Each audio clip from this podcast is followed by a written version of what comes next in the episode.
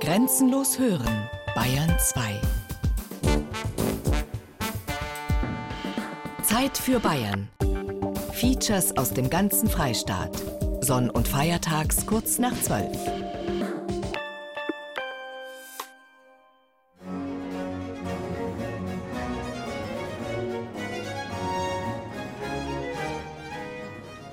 Die Reise in vergangene Zeiten, angefüllt mit nostalgischen Träumereien und poetischen Erwartungen, beginnt in der profanen Wirklichkeit, in den in die Jahre gekommenen Fluren der Musikhochschule Nürnberg.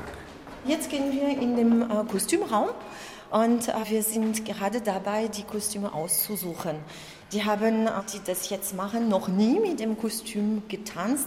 Und das ist immer so sehr aufregend. Erstmal so, wie man sich in dem Kostüm fühlt und wie es sich anfühlt, mit dem Kostüm zu tanzen. Weil natürlich ist es schwer. Wenn man sich dreht, muss man auch rechtzeitig bremsen. Also es gibt einfach andere, andere Gefühle. Marie-Claire Berle-Courret unterrichtet in der Fachgruppe Alte Musik an der Nürnberger Musikhochschule historischen Tanz. Für ein Renaissancefest soll gleich eine Choreografie einstudiert werden in alten Kostümen. Doch die müssen erst einmal ausgesucht und anprobiert werden. das ist sehr schön. Denke, Stolz betrachtet sich Natalia Mian im Spiegel. Die Spanierin ist Mitglied der etwa zwölfköpfigen Tanzgruppe und freut sich für den Auftritt ein dunkelblaues Kleid ergattert zu haben. Ich mag tanzen und die Kleidung sind sehr schön und das Musik auch. So, ich dachte, es wäre super, alles zusammen machen. Ebenfalls mit von der Partie Irina Jordanova. Ich wollte einfach in meiner Freizeit ein bisschen tanzen. Dann habe ich gesehen, dass es das auch hier in der Hochschule gibt und dann kann man verschiedene Sachen verbinden. Von so alten Tänzen, historischen Tänzen hatte ich eigentlich gar keine Ahnung, aber es ist sehr interessant zu erfahren, wie die damals getanzt haben und vor allen Dingen wie viel. Also, die müssen echt Spaß gehabt haben, die müssen auch sehr fit gewesen sein. Es ist nicht so ein bisschen gemütliches Tanzen, man muss auch mal springen und hüpfen, dann kommt man schon ziemlich außer Atem auf. Also jetzt ab zum Tanzen.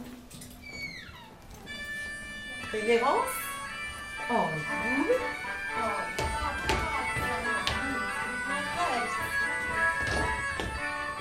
Historische Tanzbücher mit abgebildeten Schrittfolgen und Notenbeispielen sind die Vorlagen, nach denen Marie-Claire Berle-Courret arbeitet. Immer im Einsatz, mit heiterer Unbeschwertheit und beschwingter Eleganz, fasziniert von der Poesie alter Tänze. Ich finde auch, dass sie so wie eine Tür zu der Vergangenheit sind. Und das finde ich immer absolut wunderbar, so dieser Zeitsprung zu machen in die Musik hinein zu sinken, diese Tänze zu der Musik zu praktizieren und auch natürlich, wenn man da die Gelegenheit hat, in einem schönen historischen Rahmen zu tanzen. Und Sie sehen da diese wunderbare junge Leute in den Kostümen tanzend, da schmelze ich. Und das ist etwas, was ich auch an Deutschland so sehr schätze, dass diese Tradition erhalten bleibt. Aber nicht nur persönliche Vorlieben sind Gründe, sich einmal mit historischen Tänzen näher zu beschäftigen. Für die Studierenden der Musikhochschule haben sie durchaus einen praktischen Nutzen. Ich finde es so wichtig auch für diese junge Musiker und für diese junge Sänger, die mal auf die Bühne stehen werden, dieses Repertoire zu kennen aus dem 16., 17., 18. Jahrhundert und auch noch die Kenntnisse. So für die Musiker stellen Sie sich vor, ein Musiker, der nie ein Menuett getanzt hat. Was macht er mit der klassischen Suite? Das ist sehr wichtig und ich glaube, das bringt auch sehr viel fürs Leben. Eine Einschätzung, der die Cellistin Hanna Hesse nur zustimmen kann. Ich finde es einfach wichtig, auch zu wissen, wie man getanzt hat und was man getanzt hat, weil wir Musiker spielen ja auch diese Tänze ganz viel, vor allem im Barocken einfach. Und wenn man weiß, wie man das tanzt, dann kann man es auch viel besser spielen, weil man einfach besser weiß, worauf es ankommt. Unsere Lehrerin gibt ja ganz viele Hintergrundinfos und ich finde schon, dass man da eintauchen kann. Noch kommt die Musik für den Tanz nur vom CD-Spieler. Später aber, wenn sie mit ihrer Ausbildung fertig ist, will Hanna Hesse, begeistert von der alten Musik, selber als Interpretin bei Konzerten live mit dabei sein.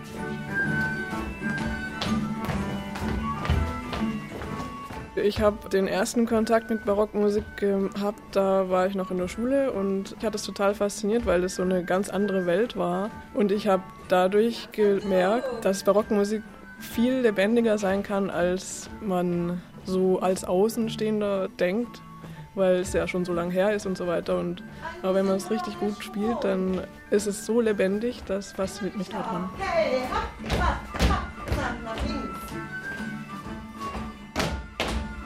Das Spektakel beginnt.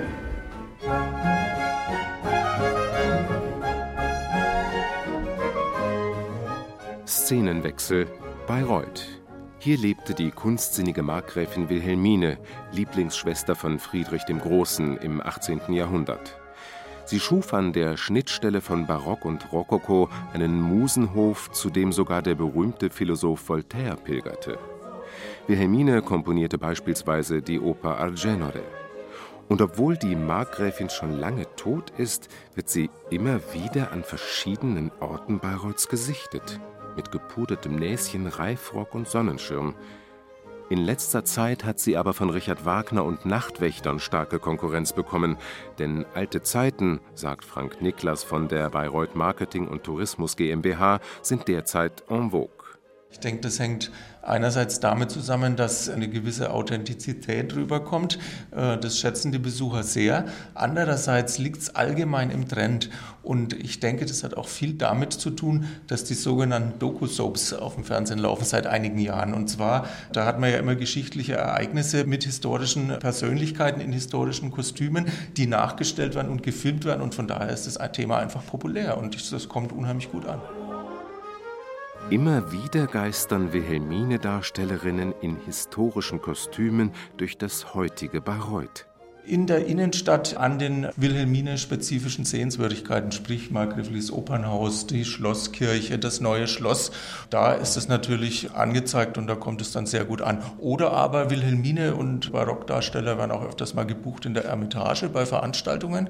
Ermitage ist ja hier die historische Parkanlage, die von der Markgräfin Wilhelmine erweitert worden ist und ausgestaltet worden ist und die ist eigentlich Wilhelmine typisch für Bayreuth, die Ermitage. Und da wird die Wilhelmine auch öfters gebucht. Es sind einerseits interessierte Touristen und Gäste in Bayreuth, andererseits halt bei Veranstaltungen. Wenn meinetwegen eine Firma eine Veranstaltung macht oder auch eine Tagung im Rahmenprogramm, dann werden solche Sachen gerne gebucht. Und zwar nicht nur die Wilhelmine im Kostüm, auch meinetwegen kleine Barockkapelle im Kostüm oder Tanzaufführungen im Kostüm, das gibt es auch. Also in dieser Richtung.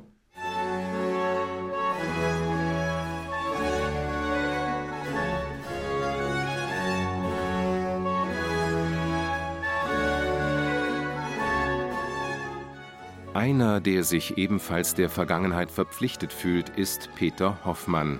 Der historische Tanzmeister wohnt in Fürth.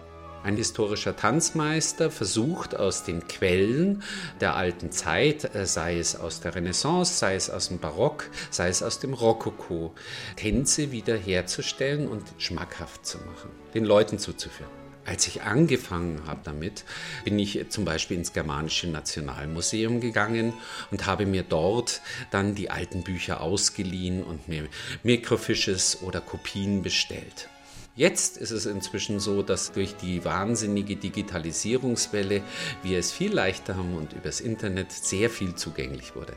Der gelernte Grafiker und Diplomdesigner ist vom Tanzfieber befallen und lebt in einem stilechten Palais. In den geräumigen eigenen vier Wänden unterrichtet er gelegentlich Schüler.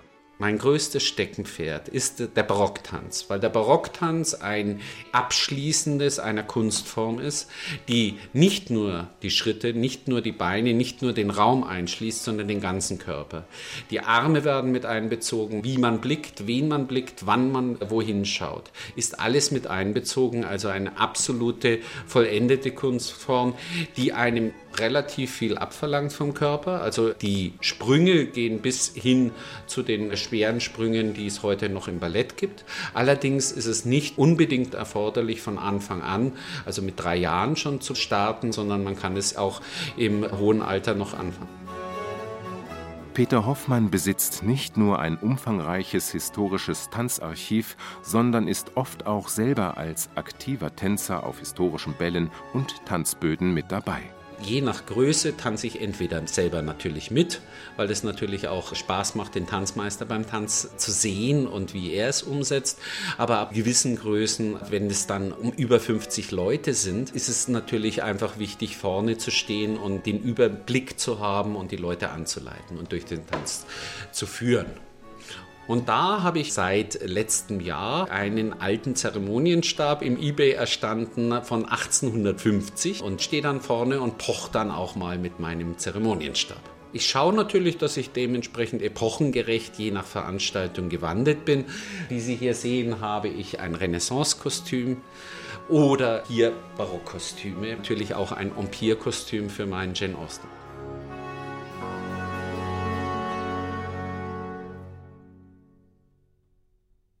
Bei den Ansbacher Rokoko-Festspielen, die Jahr für Jahr Tausende von Besuchern in ihren Bann ziehen, bietet der Fürther Tanzmeister unter der Überschrift Fürstliche Gartenlust historische Tänze zum Mitmachen für jedermann an. Chef der Ansbacher Rokoko-Festspiele ist der erste Vorsitzende des dortigen Heimatvereins Holger Lang. Mit sanftem Druck befehligt er eine Truppe von 150 Akteuren im Alter von vier bis 80 Jahren die Rokoko-Festspiele als solches, so wie sie sich heute darstellen, sind ein dreitagiges Fest. Das ist immer das erste Wochenende im Juli, beginnend Samstagabend mit einem Maskenfest, venezianisch ausgerichtet. Dann Samstag hatten wir bisher immer Besuch Friedrichs des Großen, heuer jetzt umgeformt in die Hochzeitsfeierlichkeiten zwischen dem Ansbacher Markgrafen und der Schwester Friedrichs des Großen. Und am Sonntag werden diese Feierlichkeiten dann fortgeführt mit einem festlichen Gottesdienst in der Mark Markgrafenkirche, beziehungsweise heuer wollen wir es mal im Hofgarten probieren. Dann anschließend mit großer Feldmusik der ganzen markgräflichen Truppen im Schlosshof und nachmittags das Ganze dann als große Familienveranstaltung mehr oder weniger im Hofgarten. Eine Gartenlust, wo man alles Mögliche gleichzeitig erleben kann, wo man einfach als Zuschauer eingeladen ist, mal durch den Garten zu wandeln und die einzelnen Vorführungen ja, sich anzuschauen und punktuell Schwerpunkte zu legen, wie man möchte. Zu den Höhepunkten bei den Rokoko-Festspielen zählen Musik- und Tanzdarbietungen aus dem 18. Jahrhundert, aber auch die markgräfliche Reiterei, Hofdamen in feinen Roben, stattliche Kavaliere sowie allerhand andere Kurzweil setzen pittoreske Akzente. Alles zum Pläsier der hochfürstlichen Durchlaucht des allergnädigsten Fürsten und Herrn Karl Wilhelm Friedrich, Markgraf zu Brandenburg und Herzog in Preußen.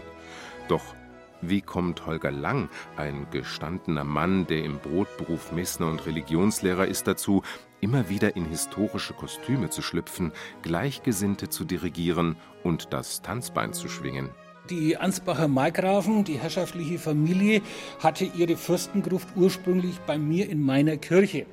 Und irgendwann habe ich mich dann gewundert, man erfährt im Geschichtsunterricht nie etwas über das, was da eigentlich liegt.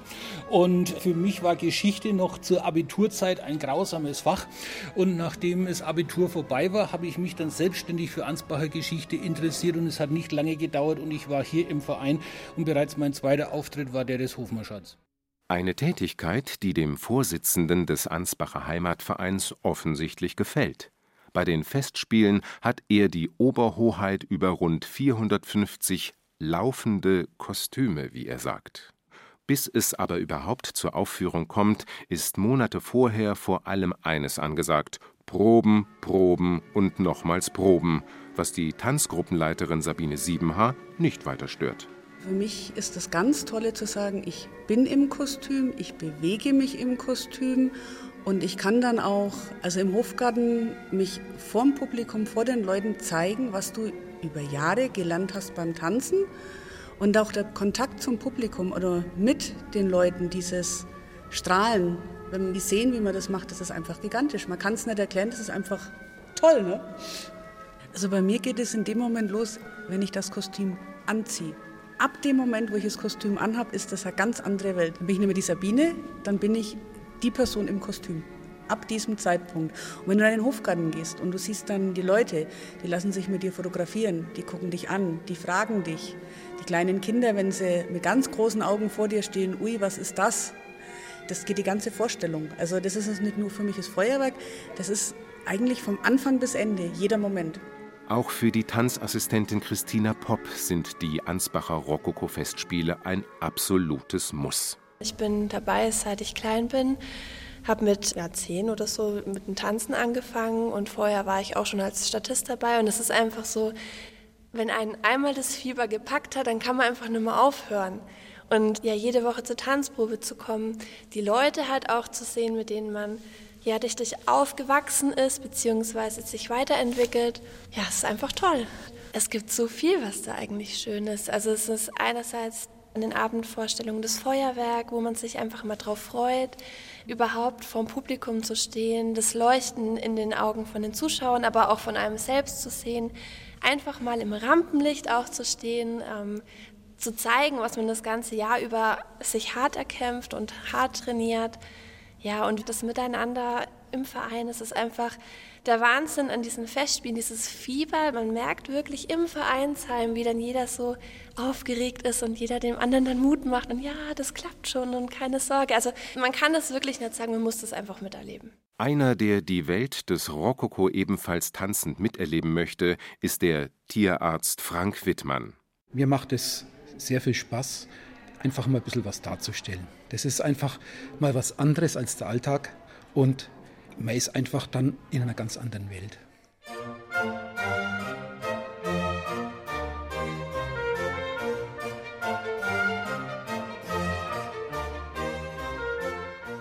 Unentbehrlich für die Rokoko-Festspiele Perücken.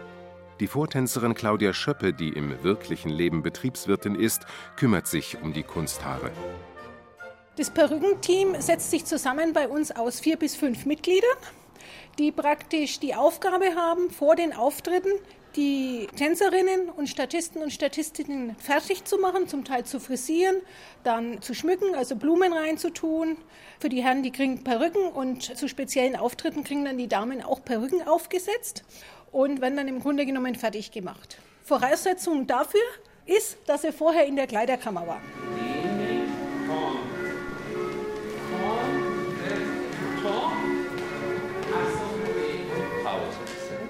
Während die Tänzer in einem Probenraum der Stadt gerade eine Polonaise einstudieren, erklärt Christina Hofmockel ihre Aufgabe bei den Ansbacher Rokoko-Festspielen. Ich mache seit vielen Jahren mit. Da war ich 13, als ich das erste Mal teilgenommen habe. Und da war es natürlich dann der Wunsch, ein schönes Kleid anzuziehen, ein bisschen Prinzessin zu spielen und dann schön im Hofgarten zu flanieren. So kommt man dann immer näher zu den anderen Leuten, zu den Tänzern, zu den aktiven Leuten. Und so bin ich auch in die Tanzgruppe mit reingerutscht. Und natürlich die Freude an den ganzen Stoffen, an der Geschichte, am Nähen hat mich dann eben dazu gebracht, dass ich mich auch mit der Kostümgeschichte ein bisschen mehr beschäftigt habe und so zur Frau Goth zur Helferin geworden bin. Mit Nähen hat auch die in Kolmberg lebende Carola Perlefein zu tun. Sie hat ihr Fäbel für alte Kleider und Schnitte zu ihrem Beruf gemacht und ist Schneiderin geworden. Die historischen Kostüme, die fordern mich heraus. Das ist kein 0815-Schnitt, sondern da muss ich überlegen, da muss ich ausprobieren, da muss ich individuell selber mal was ausprobieren, wenn ich nur ein Bild habe. Dann weiß ich, könnte man so machen, könnte so angefertigt werden. Das ist einfach eine Herausforderung für eine Schneiderin, so ein historisches Kostüm machen zu können. Ich kriege dann Bücher, je nachdem von wem, oder dann Bilder, sei es aus Büchern oder welche, wo schon Kostüme haben, die das sich dann abfotografieren lassen. Und nach diesen Vorlagen schaue ich mir die Bilder an und dann überlege ich und dann erstelle ich Schnitte. Und die hängen überall an den Wänden des kleinen Schneiderateliers herum. Zu den Kunden zählen Privatleute, die sich für besondere Bälle ausgefallene Kostüme nähen lassen. Auftraggeber sind außerdem die Ansbacher Rokoko-Festspiele. Da mache ich überwiegend diese Herrenkostüme. Die bestehen aus einer Kniebundhose meistens, aus einer Weste und aus einem Gehrock rüber.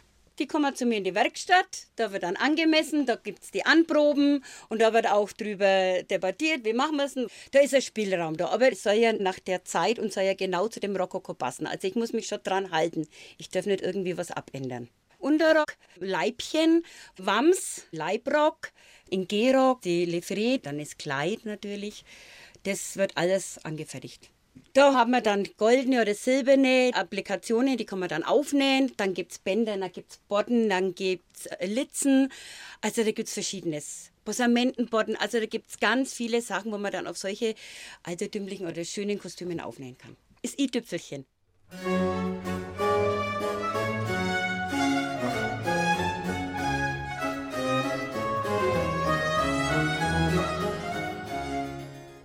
Was aber wären Festivitäten, die eine Hommage an die vermeintlich gute alte Zeit sind, ohne abendliche Illuminationen und opulente Feuerwerke?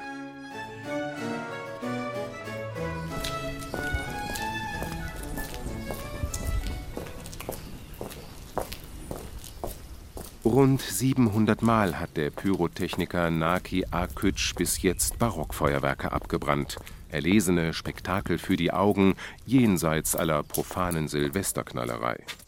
Die rund drei Tonnen Feuerwerkskörper lagern in einem gut geschützten Bunker der Ströbel Feuerwerk GmbH aus Bad Windsheim. Jetzt haben wir eine hunderte Kugelbombe in der Hand. Da unten befindet sich die Schwarzpulver, die die Bombe oder die Kugel in die Höhe treibt ca. 140 Meter steigt die Bombe und wenn der die Steighöhe erreicht hat, dann detoniert er, zerlegt und dadurch die Effekte werden verstreut. Wenn wir den Auftrag von einem Kunden erhalten, wir machen dann grundsätzlich eine Platzbesichtigung. Und das ist ein sehr wichtiger Punkt für uns. Dann wissen wir, was wir Material dort verwenden können oder dürfen. Und dann die zweite ist wichtiger, ist die, natürlich, was für Musik ins äh, Einsatz kommt. Dann die Effekte an Musik werden angepasst, dass es zum Schluss ein synchrones Musikfeuerwerk gibt. Keine brodelnden Kolben und Fiolen einer geheimnisvollen Alchemistenküche befinden sich im Bunker der Feuerwerksfirma, sondern nüchterne Holzregale, vollgestellt mit Pappkartons, in denen römische Lichter, Sonnenräder oder Vulkane lagern. Montiert auf robuste Metallstative und per Knopfdruck mit einer Funkanlage aus der Ferne gezündet, verwandeln sich die Feuerwerkskörper am Nachthimmel in sprühende Lichter aus Gold, Silber und farbige Blumen. Kurzum, in Schönheit, die im heutigen Alltagsleben immer weniger zu finden ist. Ein Spektakel, das die Sehnsucht nach verflossenen Zeiten symbolhaft zum Ausdruck bringt, ja für Augenblicke sogar zu befriedigen scheint, um sich dann zischend und dampfend in Schall und Rauch aufzulösen.